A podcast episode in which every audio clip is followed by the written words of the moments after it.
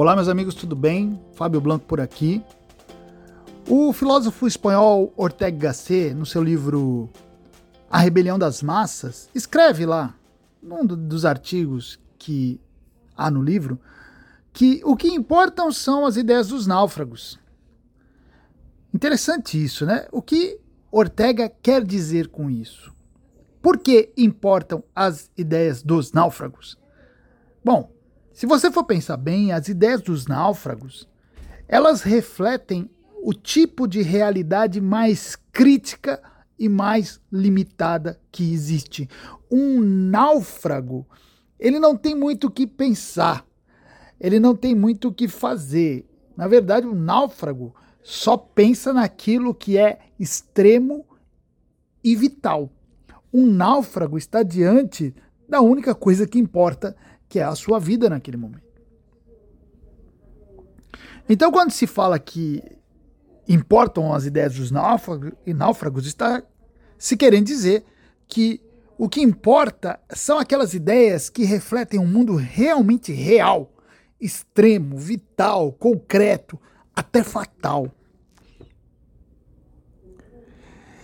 E é interessante que o Ortega ele vai contrastar essa ideia dos náufragos, ou essa ideia extrema, vital, real, com exatamente com o, o que está do outro lado, que é aquelas ideias abstratas, especialmente o, as ideias científicas, que tem como método recortar a realidade e de alguma maneira, purificar a realidade das suas incongruências, das suas incoerências, das suas contradições que, que se manifestam na prática.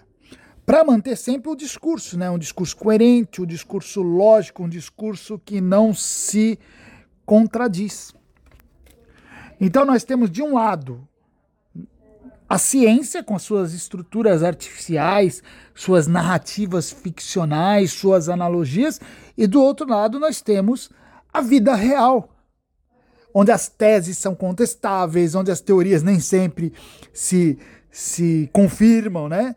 onde elas encontram uma verdadeira oposição e também onde os eventos são conduzidos nem sempre por aquilo que nós percebemos, que nós vemos, que nós constatamos, mas muitas vezes por elementos ocultos. Então, o que o Ortega está fazendo é esse contraste entre a artificialidade do pensamento científico e a vida real, que é real, que é vital, que é fatal. Claro que muitas vezes nós é, até podemos ansiar que a vida real se assemelhe a um laboratório científico, né? Onde a gente possa prever tudo, onde a gente possa controlar tudo, onde a gente possa deixar tudo ali bem harmonizadinho. Seria, muitas vezes nós pensamos isso seria muito melhor, né? Nós vemos a, a vida nas suas contradições, nós vemos a vida nas suas dificuldades, nas suas incoerências e nós que queremos muitas vezes que essa vida tivesse um pouco mais de previsibilidade. Tanto que nós, o que nós fazemos como homens, como sociedade, nós esforçamos exatamente para criar quadros imaginativos onde tudo se encaixa perfeitamente. O que vocês acham que é um sistema de governo? O que vocês acham que são as estruturas jurídicas, os modelos sociais? São esse, esse esforço por tornar aquilo que é, é incontrolável, imponderável, em algo mais ou menos previsível. Tá? Quando nós construímos tudo isso, nós estamos tentando trazer um tanto de ordem para algo que não tem ordem alguma. Só que essas construções, essas estruturas são ótimas, são a nossa civilização de fato, mas elas também, ao mesmo tempo, são construções frágeis. E o problema é que, apesar delas serem construções frágeis, nós muitas vezes as tratamos e acreditamos que elas sejam sólidas e estáveis. E quando nós acreditamos que essas estruturas frágeis são sólidas e estáveis, isso não, nos leva a um estado quase hipnótico. Porque nós somos conduzidos por essas estruturas, passamos a viver dentro dessas estruturas sem perceber o que elas são, achando que aquilo ali é a vida real, achando que o sistema de governo é real, representa a vida real, achando que uh, o, o arcabouço jurídico da nossa vida, né, as leis são a realidade, não são, não são, são apenas construções. Então, para fugir desse estado hipnótico, nós precisamos fazer o quê?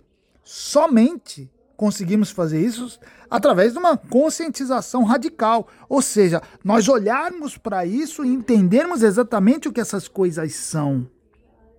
Nós precisamos compreender e reconhecer que o mundo que nós criamos e a nossa civilização é uma ilusão. É uma ilusão nesse sentido. Não que não seja útil, não que não seja até bom, mas é uma ilusão no sentido que não é a realidade é uma ilusão de ordem, é uma tentativa de colocar ordem. Mas o que o Ortega vai propor é o seguinte: nós precisamos compreender e reconhecer esse mundo ilusório e abraçar o caos. Tomar o caos como o próprio da nossa vida, entender que o caos é o estado natural e fundamental das coisas. Entende isso? Quando nós entendemos isso, nós começamos a superar esse estado hipnótico. Quando nós começamos a entender que a nossa vida não é uma ordem, não é como uma ordem jurídica, não é como um sistema de governo onde tudo é previsível, onde tem as leis. Não, a vida de fato é caótica. E enquanto nós não entendemos isso, nós vivemos num estado hipnótico. Então Ortega propõe que nós precisamos enfrentar a vida de forma corajosa sem se refugiar no universo fantasmagórico das ideias abstratas, das leis, dos sistemas. E é exatamente isso que traz clareza à nossa mente. Quando nós reconhecemos o caráter desafiador da existência e aceitamos que estamos perdidos, aí nós começamos a, dar os primeiros passos rumo à iluminação Estão entendendo agora aqui a relação com o náufrago? O náufrago, ele não tem escolha, ele olha para a situação dele, ele percebe onde ele está, o perigo, e ele percebe o, o, o quanto ele está é, é, perdido naquela situação. Não tem saída. Então ele vai buscar só aquilo que vai lhe dar saída. Então o Ortega propõe que nós pensemos assim também aceitando a nossa situação, aceitando o nosso caos, e a partir dessa aceitação e desse reconhecimento, começar a agir para sair do caos. Então, como náufrago, como náufrago, né? Quando estamos em meio ao caos e às restrições que enfrentamos, nós começamos a estruturar a nossa vida com base no quê? Naquilo que nos está disponível. Não cabe na vida do náufrago é, pose, afetação, falsidade, abstrações, não cabe ali. Ali é a realidade real.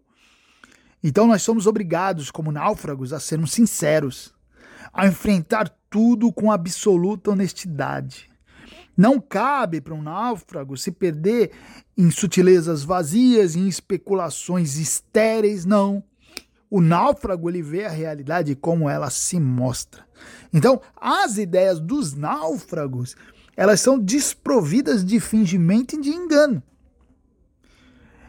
As ideias dos náufragos só permitem que sobrevivam aquelas coisas que realmente precisam ser levadas em conta. E é por isso que o Ortega vai falar. Apenas as ideias dos náufragos é que importam.